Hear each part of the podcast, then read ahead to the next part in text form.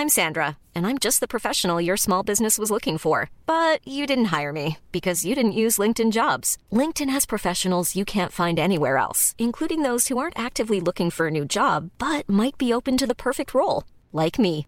In a given month, over 70% of LinkedIn users don't visit other leading job sites. So if you're not looking on LinkedIn, you'll miss out on great candidates like Sandra. Start hiring professionals like a professional. Post your free job on linkedin.com/people today. Porque el mundo actual no se entendería sin la economía y los negocios. Acompaña a Mario Maldonado, el columnista de negocios más joven y objetivo del periodismo financiero, en su programa Bitácora de Negocios.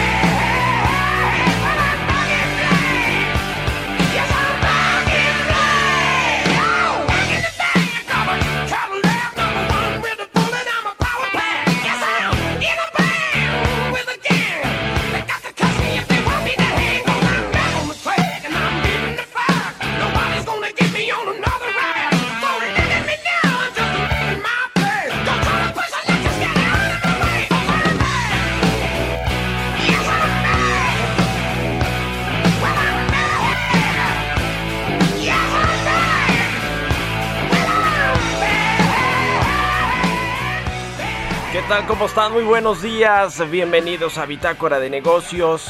Yo soy Mario Maldonado. Me da mucho gusto saludarlos en este viernes 27 de agosto del 2021. Se acaba el mes de agosto y comenzamos el viernes como todos los días con un poco de música. Estamos escuchando a ACDC. Se llama Back in Black esta canción. Esta semana estuvimos escuchando canciones que cuentan historias reales, acontecimientos importantes en la historia de la humanidad. Es el caso de esta canción de ACDC, Back in Black, uno de los temas más conocidos de la banda de hard rock ACDC. Habla esta canción de la muerte de Bon Scott, el vocalista de la banda hasta 1980. Murió a causa de una intoxicación etílica. Bueno, los rockeros de los 80s, de los 90s, actuales, todos son muy parecidos, ¿no? bueno. En fin, saludo con mucho gusto a quienes nos escuchan a través de la 98.5 de FM aquí en la Ciudad de México, en el Valle de México, en Guadalajara, Jalisco. Nos escuchamos allá por las 100.3 de FM y en Monterrey, Nuevo León por la 99.7 de FM. También un saludo a quienes nos escuchan en otras ciudades y estados de la República Mexicana, en el sur de los Estados Unidos y nos vemos, ya lo saben, en el streaming que está en la página heraldodemexico.com.mx. Bueno, son las 6 de la mañana con 5 minutos y vamos a entrarle a la información. Vamos a hablar con Roberto Aguilar sobre los temas financieros más relevantes. El discurso de Jerome Powell acapara la atención de todos los mercados. Crece la tensión geopolítica. Estados Unidos se prepara para lanzar más ataques a Afganistán luego de los... Eh, pues ataques eh, terroristas, ahora sí que de los talibanes, del Estado Islámico, eh, que pues eh, reivindicaron este ataque que hubo ayer cerca del aeropuerto de Kabul y en un hotel de esta ciudad. Vamos a entrar a esos temas, también las dosis aplicadas en el mundo ya superaron los 5 mil millones las dosis de las vacunas contra el COVID-19. Vamos a platicar con Fausto Carvajal, asociado del Consejo Mexicano de Asuntos Internacionales. El Banco Mundial se suma al Fondo Monetario Internacional y retira el apoyo económico a Afganistán. Bueno, todo un tema geopolítico, aunque esté lejos de México, Afganistán tiene sus efectos, entre otras cosas, en el trasiego de armas y del fentanilo, de la heroína, en fin. Varios asuntos relacionados con México, aunque lo veamos muy lejos y por supuesto con nuestro vecino del norte, Estados Unidos principalmente. Vamos a hablar también con Rogelio Jiménez Pons, director del Fonatur, sobre estos ajustes o cambios que se hicieron en el tren Maya en Campeche. Vamos a ver eh, pues cómo va este proyecto insignia de la 4T que ya ha sufrido varios ajustes tanto en su costo como en el diseño del de tren Maya. Vamos a hablar de los detalles con Rogelio Jiménez Pons. Platicaremos también, como todos los viernes, con Emilio Saldaña, el piso, los temas tecnológicos más relevantes de la semana. Y vamos a hablar con eh, Juan David Morgan. Él es autor del libro La muerte de Daniel y tiene que ver con temas de negocios porque es una novela que está basada en la investigación de los Panama Papers. ¿Se acuerda de este escándalo? Donde, por cierto, muchos mexicanos estuvieron involucrados en estas investigaciones periodísticas de dinero en empresas en paraísos fiscales. Entre ellos, por cierto, Emilio Lozoya, el exdirector de Petróleos Mexicanos. En fin, vamos a entrar a estos temas, varias cosas ahí que están pasando también con empresarios como Alonso Ancir. Ayer hubo en, en la Cancillería una reunión de empresarios con Marcelo Ebrard el secretario de Relaciones Exteriores, a propósito de un tema de salud, pero bueno, buena convocatoria la que tuvo Marcelo Ebrard ayer con eh, los empresarios de diferentes sectores económicos en México. Vamos a entrarle a todos esos temas aquí en Bitácora de Negocios, así que quédense con nosotros, se va a poner bueno, ya es viernes. Vámonos ahora con el resumen de las noticias más importantes para comenzar este día con Jesús El y Espinosa.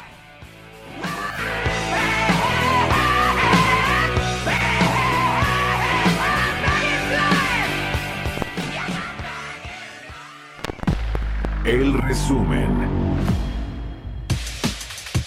El presidente Andrés Manuel López Obrador anunció cambios en la titularidad de la Secretaría de Gobernación. Olga Sánchez Cordero regresa al Senado de la República y el gobernador de Tabasco, Adán Augusto López Hernández, solicitará licencia a ese cargo para integrarse a la CEGOP.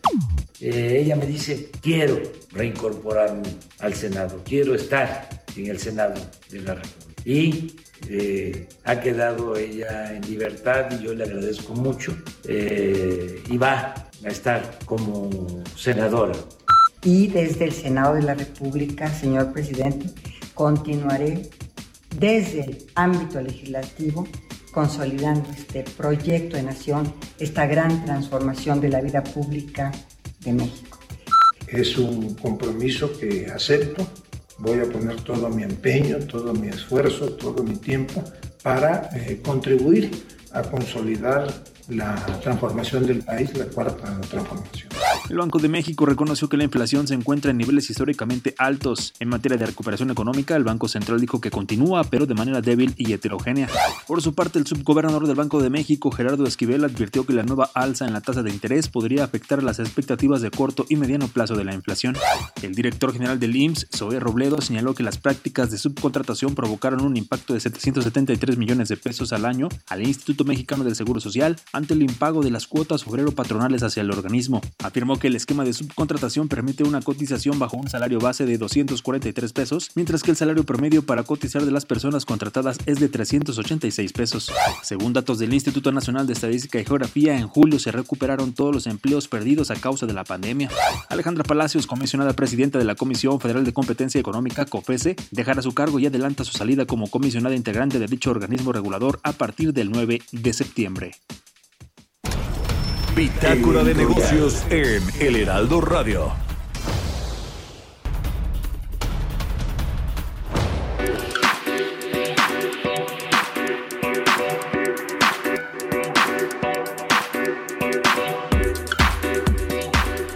Bueno, pues eh, varios temas que tienen que ver con eh, los empresarios mexicanos y los negocios en nuestro país. Por un lado ya le decía Alonso Ancira, ¿se acuerda de este personaje, el dueño de Altos Hornos de México? Estuvo eh, pues eh, en libertad condicional mucho tiempo en España, lo extraditaron a México, vino con un eh, acuerdo reparatorio bajo el brazo, aunque tuvo que estar aquí en la cárcel como cerca de dos meses en lo que se solucionó ese asunto. Bueno, pues después de que dijo que le iba a pagar 216 millones de dólares a Pemex, por esta venta de la planta de agronitrogenado. Resulta pues que ahora se echó para atrás eh, Alonso Anciera, ya le habíamos platicado aquí de ese tema eh, vive en San Antonio, Texas y cree que pues no debe venderle al, eh, a los socios encabezados por Julio Villarreal el 50% de la empresa, su socio Javier Autrey y dice pues que se la va a quedar y que no le va a pagar a la 4T. Bueno, eso no dice directamente, pero entre líneas eso es lo que se puede leer de Alonso Ancira, pero eso mientras pasa esto, le decía que ayer hubo una reunión en, la Cancillería con empresarios de alto nivel, dueños de grupos de medios de comunicación, de grupos industriales, del sector energético, de telecomunicaciones, en fin, estuvieron ahí los pesos pesados, conglomerados como el Grupo Val, con Marcelo Ebrard por un tema de una eh, campaña de salud que estuvieron impulsando todos los empresarios, pero eh, pues eh, interesante la convocatoria que hace Marcelo Ebrard. Y en medio de todo esto también ayer se anunció que la Comisión Reguladora de Energía ya le dio luz verde al gas bienestar, a la empresa paraestatal del gobierno federal para distribuir gas LP entre otras cosas, va a utilizar las instalaciones de los privados, el gobierno federal, fíjese nada más, para vender el gas y llegar a las eh, eh, comunidades, a los hogares con los precios más bajos. Ciertamente aquí lo platicamos, los controles de precios por parte del gobierno y de la Comisión Reguladora de Energía, pues hicieron que cayeran los precios del gas LP en el país 15% según eh, el componente de la inflación eh, para la primera quincena de agosto que se dio un poquito, 5.58% a tasa anual. Y pues veremos pues si esta estrategia funciona en el mediano plazo. Creo que por lo menos en el corto plazo ya dio visos de que sí funciona y puso a raya yo creo que algunos distribuidores del gas LP. Vamos a ver cómo va funcionando este mercado en el mediano plazo. Y por último, importante, no deja de ser importante este anuncio de Alejandra Palacios que deja la COFESE en eh, septiembre próximo, el 8 de septiembre, que acaba su presidencia como eh, pues eh, titular de la COFESE. Ella tiene, tenía todavía hasta febrero para seguir dentro del pleno, tomar decisiones, pero dice, no, pues de una vez ya me voy, ¿para qué me quedo más tiempo? Ya ve que además no quiere el presidente a los organismos independientes, autónomos o desconcentrados. ¿Ustedes qué opinan? Escríbanme en Twitter, arroba Mario Mal y la cuenta arroba Heraldo de México. Economía y mercados.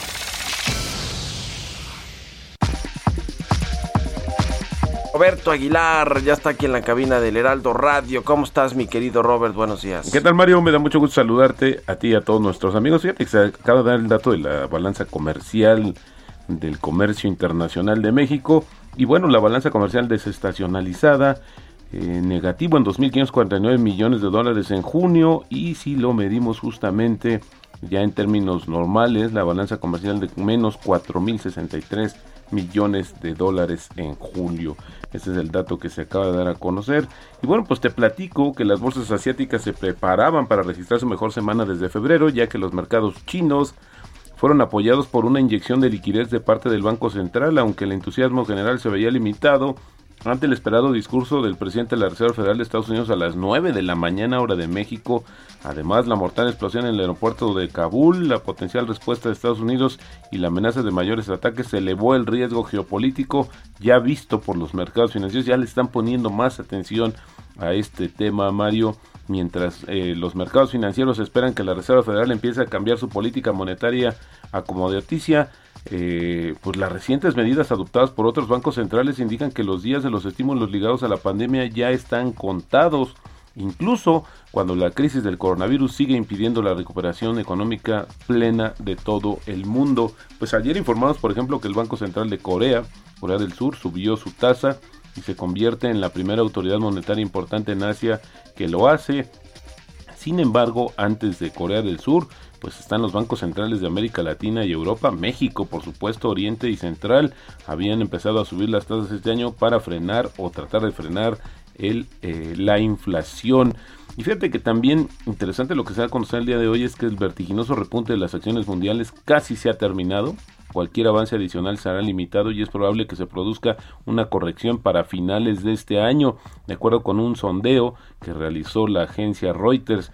Interesante que las plazas bursátiles globales muestran un repunte de más de 90% desde los mínimos a los que se hundieron en la primera ola de la pandemia, es decir, que los mercados ya han recuperado mucho más de lo que perdieron justamente por el tema de la contingencia sanitaria. Es probable que la propagación de la variante Delta del coronavirus y los planes pendientes de la Reserva Federal para reducir sus compras de activos dejen a los mercados de valores expuestos a turbulencias en los próximos meses. De esta encuesta, casi dos tercios de los analistas que respondieron una pregunta adicional, es decir, 66%, 66 de 107, dijeron que era probable que se produjera una corrección en las plazas mundiales para fin de año. Los 41 restantes opinaron que era poco probable. Y bueno, eh, más de 214 millones de personas han resultado infectadas por el nuevo coronavirus a nivel mundial. Esto de acuerdo con las cifras oficiales de casos confirmados y el número de decesos pues ya suma 4.6 millones. Por su parte, también el número de dosis aplicadas en 183 países superó ya 5 mil millones, con un promedio diario de 38.4 millones y así la población mundial vacunada pues ya alcanza 33.3% y faltarían seis meses para alcanzar esta, esta meta del 75% de los habitantes de este planeta. Sin embargo, el ritmo de vacunación sigue sin recuperarse porque justamente lo que se había eh, alcanzado en julio fueron 42.2 millones de dosis diarias. Y bueno, también se cree que el contaminante encontrado en un lote de vacunas de Moderna entregado a Japón podría ser una partícula metálica. Esto lo informó la cadena pública japonesa NHK, citando justamente fuentes del Ministerio de Salud. Lo más importante es que de acuerdo con este informe, que todavía no ha sido ratificado, es que esta partícula pues no supone un riesgo a la seguridad o eficacia de las vacunas. Y ayer se dio a conocer también la actualización del comportamiento de la economía de Estados Unidos en el segundo trimestre del año y bueno, el PIB creció un poco más rápido de lo que se pensaba inicialmente en el segundo trimestre y esto elevó el dato por encima de su máximo anterior a la pandemia, ya que el estímulo fiscal masivo y las vacunas impulsaron el gasto.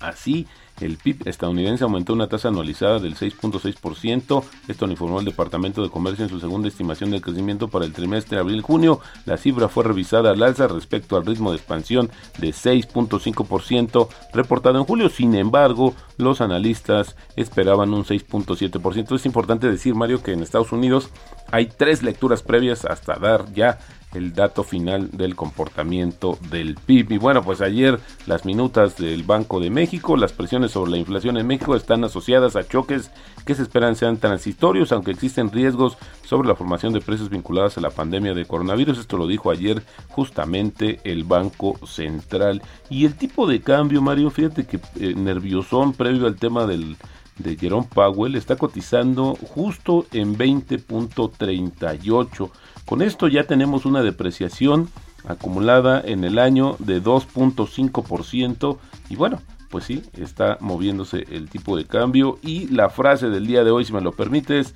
las personas que no pueden controlar sus emociones no son aptas para obtener beneficios mediante la inversión. Esto lo dijo en su momento Benjamin Graham.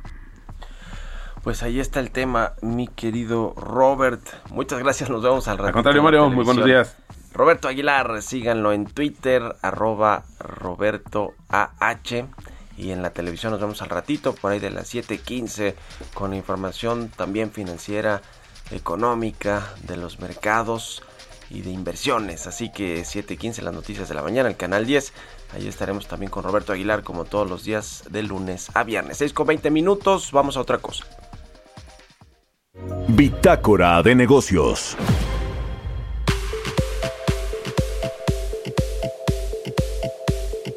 Bueno, sobre este mismo tema de Afganistán, eh, el Fondo Monetario Internacional, el Banco Mundial, dijo que suspendía ya eh, varias de las eh, de los proyectos apoyos económicos a este país luego de que el, régimen talibán retomara el control del gobierno en este país. Y además de todo pues lo que sucedió ayer estas dos explosiones que pues se eh, fueron reivindicadas ahí por el Estado Islámico.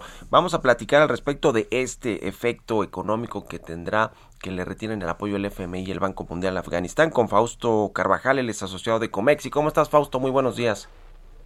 Muy buen día, Mario. Muchas gracias por la invitación. Gracias por estar aquí. ¿Cómo ves el tema de Afganistán desde el punto de vista económico, financiero y también geopolítico? Así es Mario. Eh, como comentas, tanto el Fondo Monetario Internacional y más reciente el Banco de México, perdón, el Banco Mundial, específicamente el miércoles pasado, eh, señalaron que suspenderían la ayuda que estos organismos proveen a Afganistán. Eh, es importante señalar que estamos hablando de 370 millones de dólares que tuvieron que haber llegado el 23 de agosto pasado eh, y que por cierto el último préstamo que llegó por parte del fondo fue el en noviembre, perdón, en en junio del, pasado, ¿no? esto fue aprobado en noviembre de 2020. A esto habría que sumarle, y es importante también comentarlo, que Estados Unidos ha congelado el dinero que el gobierno afgano saliente mantuvo en Estados Unidos. Estamos hablando de una cantidad eh, sumamente importante de alrededor de 7 mil millones de dólares en la Reserva Federal. Eh, ¿Por qué comento esto? Porque de alguna forma la lógica en esta decisión por parte del Fondo Monetario Internacional y del Banco Mundial, eh, además de responder al clima de incertidumbre política en Afganistán, eh, puede tener como un propósito presionar a los talibanes a que se sienten a negociar y que hagan concesiones con el gobierno afgano eh, pasado, eh, a, fin de realizar una transición eh, mínimamente ordenada y en la que se asegure la inclusión de algunos actores políticos del gobierno anterior. estas acciones por parte del Fondo Monetario Internacional y del Banco Mundial también podría ser una herramienta efectiva para disuadir al, al, al talibán a que no cometa violaciones a los derechos humanos, eh, particularmente hacia mujeres, niñas y eh, rivales políticos, algo que eh, sucedió en el pasado. Em, creo que en un inicio esta lógica podría ser correcta. se tendrían razones para, para pensar que después de 20 años de guerra, al talibán le interesa no convertirse nuevamente en un paria internacional, tal como fue durante el periodo 1996-2001. Por ello, un aspecto que le podría interesar al talibán es la, legitimidad internacional y con ello evitar tanto sanciones económicas como que se restablezca la ayuda internacional, el comercio y, eh, no menos importante, acceder a fuentes de ingreso que hasta el momento se encuentran congeladas, como las que se encuentran en la Reserva Federal de Estados Unidos. Ahora, algunos, algunos temas eh, que quisiera eh, señalar es que pensar la cuerda eh, y que estas medidas por parte del Fondo Monetario Internacional y del Banco Mundial se conviertan en una estrategia en sí misma y no en una táctica de negociación, podría tener alguna algunas ramificaciones de seguridad y geopolítica. Eh, y quisiera concentrarme en dos. Eh, por una parte, llevar esta política en el largo plazo podría eh, no contribuir a que se dé una salida política a la crisis por la que atraviesa Afganistán. Concretamente me refiero a que esto podría eh, radicalizar al, la postura talibán y con ello eh, tener mayores costos sociales en el país. Y esto lo comento independientemente de fobias y filias con relación al talibán, eh, se tendrá que trabajar con el nuevo régimen eh, resultante en Afganistán, sobre todo para disminuir el riesgo de una escalada de violencia y que la crisis humanitaria se pueda llevar a niveles todavía mayores. pues sí.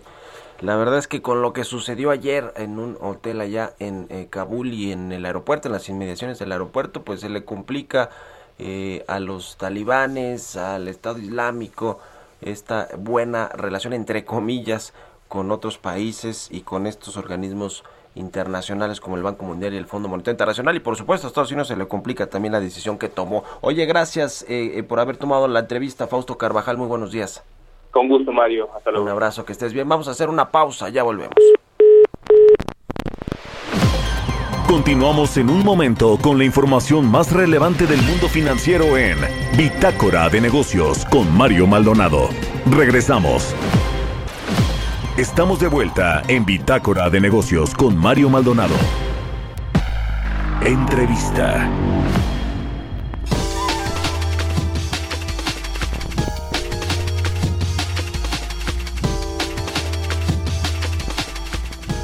Ya estamos de regreso aquí en Bitácora de Negocios. Son las 6 de la mañana con 30 minutos tiempo del centro de México. Vamos a platicar con el eh, director del Fonatur, el Fondo Nacional de Fomento al Turismo, que eh, trae este proyecto del tren Maya con Rogelio, eh, Rogelio Jiménez Ponza, quien me da mucho gusto saludar. ¿Cómo estás, Rogelio? Muy buenos días. Buenos días, Mario. A tus órdenes pues se anunciaron recientemente un cambio de ruta en el tren Maya en el estado eh, ya no va a pasar por el centro de la capital de, Campeche. Eh, hay ahí algunos ajustes también en el proyecto original. Platícanos, eh, por favor, para entrar en materia, Rogelio, de qué se tratan estos cambios. Sí, mira, es un cambio de ruta a la entrada de, precisamente Campeche. Ya no entramos hacia donde estaba la antigua estación, vamos a tener que ir por el periférico. Esto debido a que ya era muy impráctico muchas cosas de, de todo lo que eran los amparos, ya no tuvimos tiempo de resolverlos y ya se nos viene tiempo encima. Entonces es una decisión que se tiene hace meses porque se estudió a detalle. Esto pues es una pena que ya no tengamos que pasar por, por la parte de, pues, histórica del tren ahí. Pero pues este ahora sí resultaba más pues, práctico ya dejar de, por el, las cuestiones del tiempo y las gestiones. Entonces ya se nos viene el tiempo encima este pues se pierde una oportunidad para la ciudad en términos de que a nosotros nos perjudique porque sí creíamos que era muy buen muy buen una plaza muy importante. Siempre es bueno llegar lo más cercano a la población. Y en este caso pues vamos a quedar no tan grave pero sí no en el, donde no donde queríamos. Vamos a estar por el periférico de la ciudad entonces ahí va a estar la estación que está como a 7, 10 minutos del centro. Pero de todas maneras este pues es una oportunidad perdida pero pues era más práctico salir por acá. ¿Qué implica este este cambio además de bueno el trazo de la de la ruta del tren Maya en, estos estados o en este estado de, Campeche eh, en términos de presupuesto en términos eh, digamos de el diseño eh, técnico y, y los digamos las licitaciones que ya se entregaron y demás cómo cambia todo esto hay, hay cambios importantes Mira, siempre estuvo pendiente este tramo, de este pertenece a la parte del tramo 2, pero se quedaba con un hueco que inclusive no estaba dentro de la licitación del tramo 2, sería una extensión del propio tramo 2. Eh, sí nos ahorramos, porque de verdad sí nos ahorramos una serie de pasos de, viaductos al interior de la ciudad, porque se, tiene, se tenía que evitar que dividiera el tren de ciudad, eh, íbamos a entrar por alto en algunas zonas, eso significa que sí nos ahorramos un poco, ahorramos como, no, no tampoco, pero ahorramos como alrededor de dos mil millones, yo calculo, el no entrar a la ciudad, así evitamos ese tipo de, pasos eh, elevados. Y estamos haciendo una, estación un poco más modesta porque ya no requería todo lo que era la, otra que tenía una serie de instalaciones y servicios mucho más este mucho más amplios entonces hay un ahorro eh, el hecho de no entrar eh, a ver, dos, dos cosas adicionales. El presupuesto del tren Maya, Rogelio Jiménez Pons, ¿cómo va? ¿Cómo eh, se ha ido ejecutando? He leído por ahí que eh, para el próximo año, en este paquete económico que va a presentar la Secretaría de Hacienda el, en, en, septiembre, en unos días más, el 8 de septiembre en la Cámara de Diputados, pues vendrá un aumento adicional para el tren Maya, digamos, tomando en cuenta los recursos que se aprobaron para este 2021. Platícanos cómo está este asunto del presupuesto, porque además ya van a tambor batiente en, en, el último eh, tramo, ya eh, digamos que en las últimas eh, inversiones que tienen que hacer. Así es, mira, el tren ha aumentado sus alcances. Para empezar, ya hay prácticamente casi la mitad es eléctrico y casi la mitad es doble vía. Entonces eso ha significado también un, aumento importante de, de los presupuestos. Eh, nos está afectando algo la cuestión del aumento del acero, pero no, no grandemente hasta este momento, nos va a afectar. Entonces están previendo todo eso y sí, estamos pasando de 150, y estamos arriba de los 200, 200 mil millones. Entonces, todo esto ha significado mejoras al tren, pero evidentemente eh, ha aumentado el alcance del, presupuesto. ¿De, cuánto va a ser? Eh, leo aquí una nota que dice que van a, pedir 64 mil millones de pesos para el 2022 en este proyecto. ¿Está correcta esa, esa Sí, sí estamos sobre eso más o menos, sí. Es correcto. Habrá que ver ahí pues cómo en la Cámara de Diputados mueve ¿no? el, el asunto de, del presupuesto, que siempre en, en, la oposición, en las facciones políticas, luego es, es difícil eh, todo este asunto. Eh, la, licitación eh, para el material rodante, eh, qué estatus tiene, porque bueno, pues es una de las más cuantiosas en términos eh, también de contratos, de inversiones y de las más importantes, ¿no? Por, sobre todo por lo que hemos visto con otros proyectos ferroviarios y el material, el material rodante, que luego es un tema. Sí, esta licitación fue de un monto de 36.500 millones. Es una licitación que ganó el consorcio conformado por Alstom Bombardier, que tiene delante México. Va bien y hemos ya tenido, hemos estado eh, reuniones, tenemos reuniones semanalmente. Estamos viendo todos los aspectos de diseño, los detalles, cuántos son de, vagones son de este tipo, cuántos va a tener este eh, un tipo de servicios, los de restaurantes internos, en fin, se está viendo todo, todo lo que es referente a, este concurso que ya se determinó y todo es para preparar toda esa etapa de, diseño para entrar en producción en los próximos meses. ¿Cuál es la fecha eh, eh, que tienen planeada para la inauguración del Tren Maya, Rogelio? Recuérdanos o por tramos, ¿cómo va a ser? Mire, esperamos eh, terminar la parte principal todo, o sea, es todo prácticamente en diciembre del 23, de 2023 tenemos que estar ahorita, entrar en una etapa de acelerar el trabajo. Hemos tenido los inconvenientes de muchos detalles de tipo, sobre todo hay muchos descubrimientos, es por un lado bueno, pero por otro lado también ha sido muy latoso, la gran cantidad de hallazgos arqueológicos. Eh, hay muchos hallazgos arqueológicos, hay muchos desvíos derivados de esto, también ha habido desvíos porque ya muchas poblaciones prefirieron darle la vuelta para no dividirla o no tener que hacer pasos elevados, que son más caros pues todo ese tipo de ajustes se viene haciendo desde hace, un, desde hace ya varios meses. Diciembre de 2023, entonces la fecha que se tiene presupuestada para darle el banderazo de salida a la inauguración ya a todo el proyecto, ¿verdad? Así es, así es, Mario. 23. Eh, también eh, leía un, un, tema interesante eh, con respecto a que Panamá pues pide que el tren Maya conecte con los puertos de Centroamérica, es del interés de este país que tiene, bueno, pues esta entrada enorme al comercio que se llama el canal de, Panamá. Eh, ¿Tienen algo planteado en ese sentido, Rogelio? ¿Están pensando algo, algo en ese sentido de, pues una segunda fase? No lo sé, ¿cuál es, cuál es el planteamiento que tienen? Sí, es una segunda fase, y eso se está dejando inclusive planteado futuro, la conexión hacia progreso, de hecho estoy ahorita en media, pues, vamos a ver una parte de eso, lo que es el, el Ceiba Playa en Campeche, el puerto, también en Chetumal con la creación del canal Zaragoza estamos llegando a una zona también propicia para una zona industrial. El chiste es conectar con puertos, aeropuertos y ciudades para que esto tenga mayor impulso. Entonces el, impacto positivo del tren pues ese se multiplica, ¿no?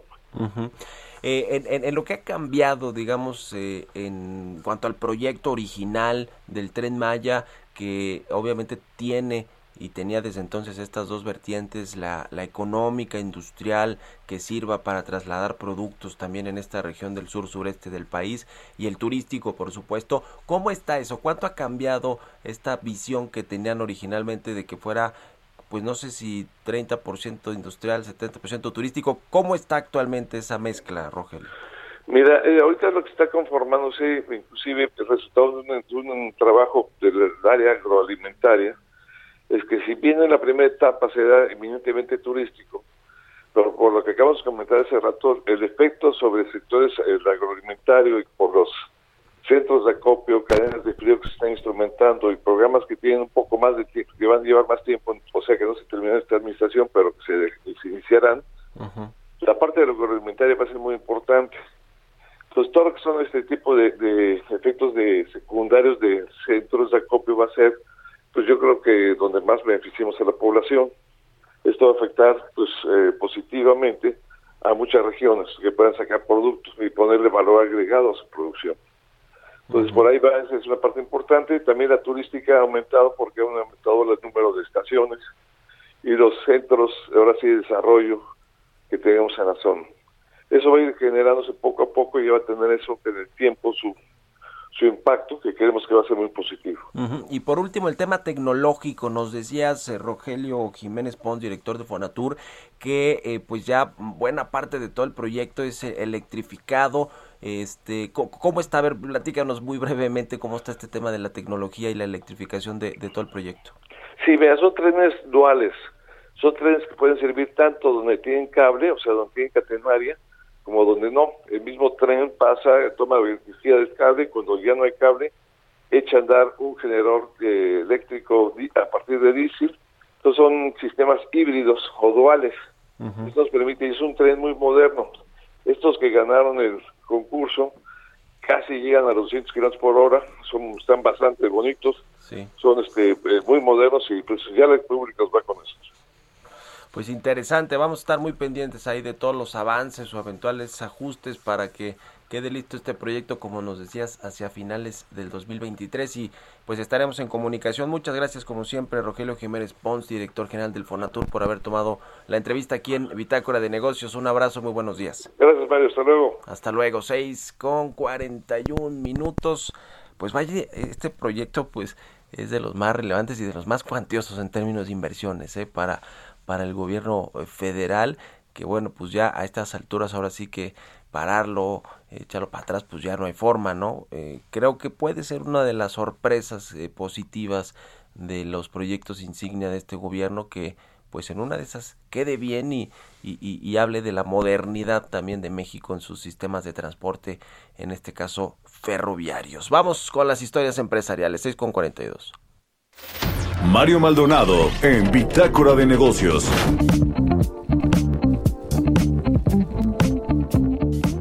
Antes de las historias empresariales, vamos a platicar sobre este, este libro, esta novela eh, que edita la editorial Planeta. Se llama La muerte de Daniel, es de el autor eh, Juan David Morgan, escritor a quien me da mucho gusto saludar y que nos platique porque es un, una novela basada en la investigación de los Panama Papers que periodísticamente pues ha eh, pues, nos, ha tenido aquí platicando en algunos eh, momentos sobre todo este asunto del, del pues la, cómo, cómo, muchos millonarios esconden su dinero en paraísos fiscales con empresas fachada. ¿Cómo estás, Juan David? Muy buenos días, qué gusto saludarte. Igualmente, Mario, buenos días. Platícanos, por favor, de, a ver, así rapidito, de qué trata esta novela de la muerte de Daniel, que ya decía, pues está eh, basada en algo de lo que tiene que ver con los Panama Papers. La, la trama de la novela, que se relaciona efectivamente con los Panama Papers y también con los papeles del paraíso que aparecieron un año después. Sí. La trama, como digo, eh, envuelve a un periodista del comercio peruano que eh, aparece muerto eh, en Madrid. Estaba él en otra misión y aparece muerto en Madrid en, el, en su hotel y determinan el forense que la muerte es por causas naturales. Su hermana, con la cual es muy unido, que es una abogada peruana también, va a buscar los restos del periodista a Madrid y cuando se entrevista allá con una amiga que también era amiga de Daniel, que es periodista del país, queda, queda, queda algo preocupada y desconcertada porque le parece, parece que Daniel estaba muy, muy inquieto porque puede, puede que el, tema esté relacionado con los papeles de Panamá eh, que él investigaba. Y entonces eso lo hace dudar de qué hacer con el cadáver del hermano si lo, si lo crema para traerlo de vuelta. O le, le, practican la autopsia y, ella queda un tiempo con esa duda mientras la resuelve, eh, decide al final que, lo va a cremar pues, porque pues hay, dos eh, médicos que dicen que fue un infarto y tal y cual. Y se regresa con las cenizas del hermano a Perú, pero después aparece otro personaje, otro investigador internacional de otras cosas, que también conoció al hermano y que le siembra la duda nuevamente de si el hermano murió de causas naturales o murió a causa de alguna, algún atentado. Y eh, ella decide entonces investigar, ya sin, el, sin las posibilidades de la autopsia, investigar qué fue lo que pasó con el hermano. Y esa es básicamente la trama. Eran dos hermanos muy unidos y ella quiere llegar al final, eh, aunque sea muy difícil hacerlo. Esta relación con escándalos como el de los papeles de Panamá y del paraíso, eh, ¿cómo, cómo se, se entre digamos, se liga en, eh, con, lo, eh, con, este periodista y esta trama que nos dices, digamos, cómo hacer, eh, cómo decidiste utilizar, digamos, el escándalo que fue completamente verdadero de las Panama Papers y los papeles de paraíso para, digamos, poner ahí la novela con estos personajes y esta trama. Sí, bueno, yo soy un escritor panameño. los papeles de Panamá, como tú bien sabes, hicieron muchísimo daño a la reputación del país injustificadamente porque Panamá, aparte de que la firma de abogados de la cual fueron hackeados los papeles, eh, era una firma panameña, pero que tenía oficinas en otras 40 ciudades del planeta. Aparte de eso, eh, eh, Panamá realmente no tenía nada que ver con, los papeles. Eso aparece en el libro que publicaron los, alemanes, que fueron los primeros que recibieron el hackeo y que lo entregaron al Consorcio Internacional de Periodistas. Eso aparece ya en ese libro y entonces eso en Panamá provocó no solamente una reacción muy, muy este, eh, eh, potente de parte de los gobernantes en su momento, sino que eh, afectó muchísimo la economía y todavía la afecta porque a raíz de los papeles nosotros fuimos puestos como país en una lista discriminatoria y, y, eso, eso hace que la economía no sea lo floreciente que debe ser. Así es que me, me tocaba de cerca el tema, yo quería tocarlo y tocarlo en la forma como lo hice, de una manera indirecta, y, eh, y es lo que he hecho, ¿no? Ya, pues bastante interesante, yo ya lo comencé a leer, es eh, digamos un, un eh, tema importante por lo que refiere a los periodistas y al, y al ámbito periodístico y financiero, pero también como está escrito esta, esta novela, lo vas a presentar este domingo 22 de agosto en la Feria Internacional del Libro de Panamá, ¿dónde, ¿dónde está disponible? Ya está disponible en las librerías electrónicas, físicas, acá en México, platícanos de eso por favor Juan David.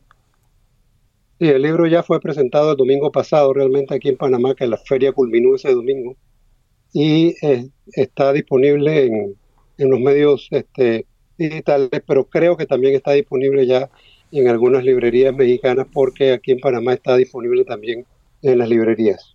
En las librerías ya está, exactamente, me equivoqué con los tiempos. Eh, se presentó el, domingo 22 de agosto y acabó justo ese domingo la fila allá en Panamá. Pues eh, muy interesante, muchas gracias eh, por la entrevista. Juan David Morgan, autor del libro La muerte de Daniel basado en estos escándalos de los Panama Papers y los papeles del paraíso. Gracias y, y muy buenos días, Juan David.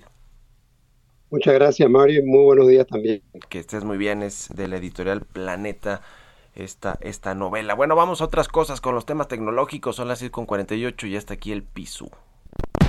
Tecnología. Emilio Saldaña, ¿cómo estás mi querido Pisu? Bienvenido, buenos, buenos días. ¿Qué nos tienes en, en, la información tecnológica? Mi querido Mario, muy feliz viernes. Pues varias noticias que queremos compartir con nuestra audiencia esta mañana. Para el regreso a clases que inicia el próximo lunes 30 de agosto, será importante tener a la mano los contenidos de cada curso y se encuentran disponibles en internet. Para este regreso a clases, ya sea presencial o bien en línea o utilizando radio, televisión o incluso Zoom, será conveniente contar con los materiales y contenidos de cada curso para poder seguir el plan de estudios y le recuerdo a padres y madres de familia que para ello podemos consultar los sitios web de la Secretaría de Educación Pública. Estará activo el programa Aprende en Casa 3 de la SEP el cual incluye actividades educativas virtuales para preescolar, primaria y secundaria. A través del sitio aprendeencasa.cep.gov.mx es importante comentarle que cada estado de nuestro país cuenta con su propio material educativo mismo que podrá encontrar en dicho sitio. Y adicionalmente podrá encontrar los libros de texto gratuitos, así como otros libros y materiales de acuerdo a cada grado escolar. Para ello, agregue a sus bookmarks, a sus favoritos, el sitio Conaliteg .cep.gov.mx y ahí encontrará los materiales de los niveles para preescolar, para primaria, secundaria, telesecundaria, telebachillerato, educación indígena y educación especial. Y por otro lado, Mario, tenemos un caso muy interesante de... Eh, no lo sé, Rick, parece falso, pero la pregunta sería, ¿ataque o me hackearon? Y es que el ayuntamiento de Morelia, en Michoacán, sufrió un ataque cibernético y piden un pago en Bitcoin para desbloquear bases de datos capturadas. Pero escuche qué interesante. El alcalde emergente, Humberto Arronis, informó que la presidencia municipal fue víctima de un ataque cibernético en el que rufianes digitales cifraron toda la información almacenada en las computadoras del ayuntamiento y que para desbloquearlas los malosos piden pago en Bitcoins. Los atacantes solicitaron al ayuntamiento entrar en contacto vía correo electrónico para coordinar el pago a través de estas criptomonedas.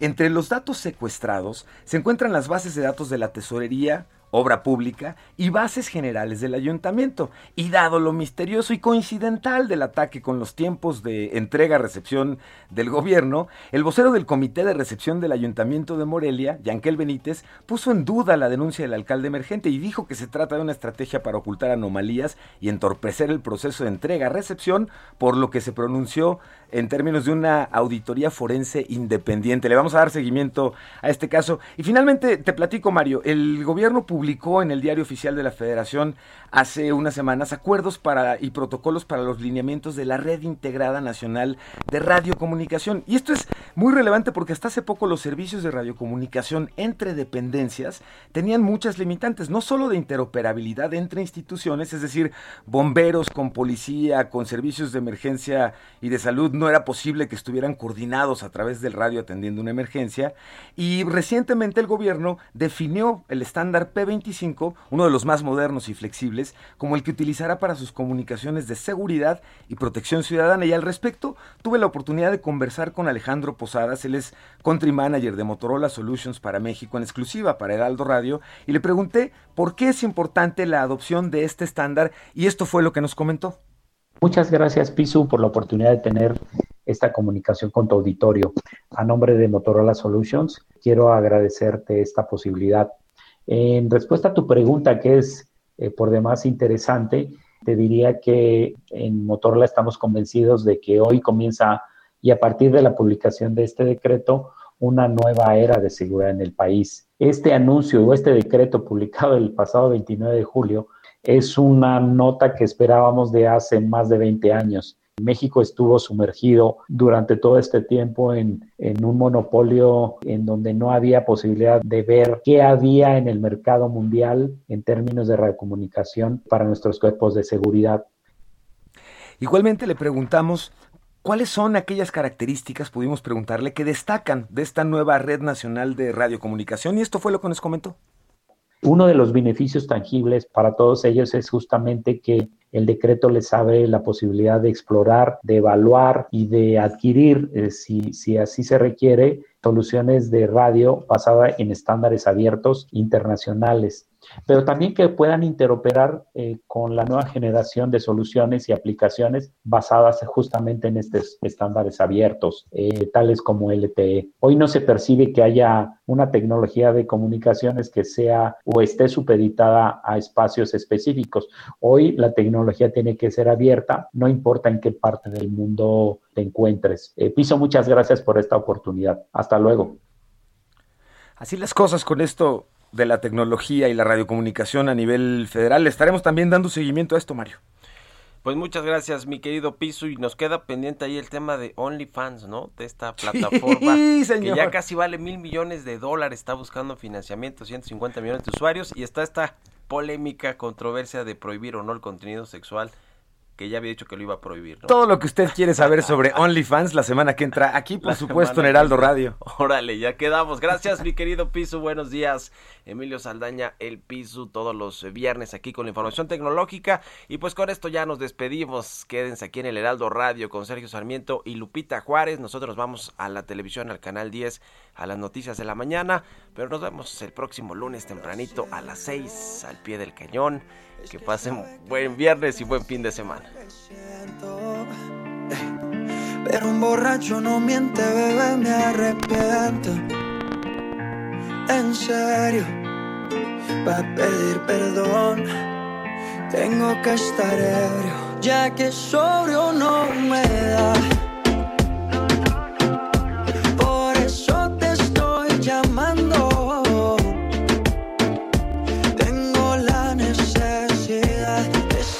Esto fue Bitácora de Negocios con Mario Maldonado, donde la H suena y ahora también se escucha una estación de Heraldo Media Group.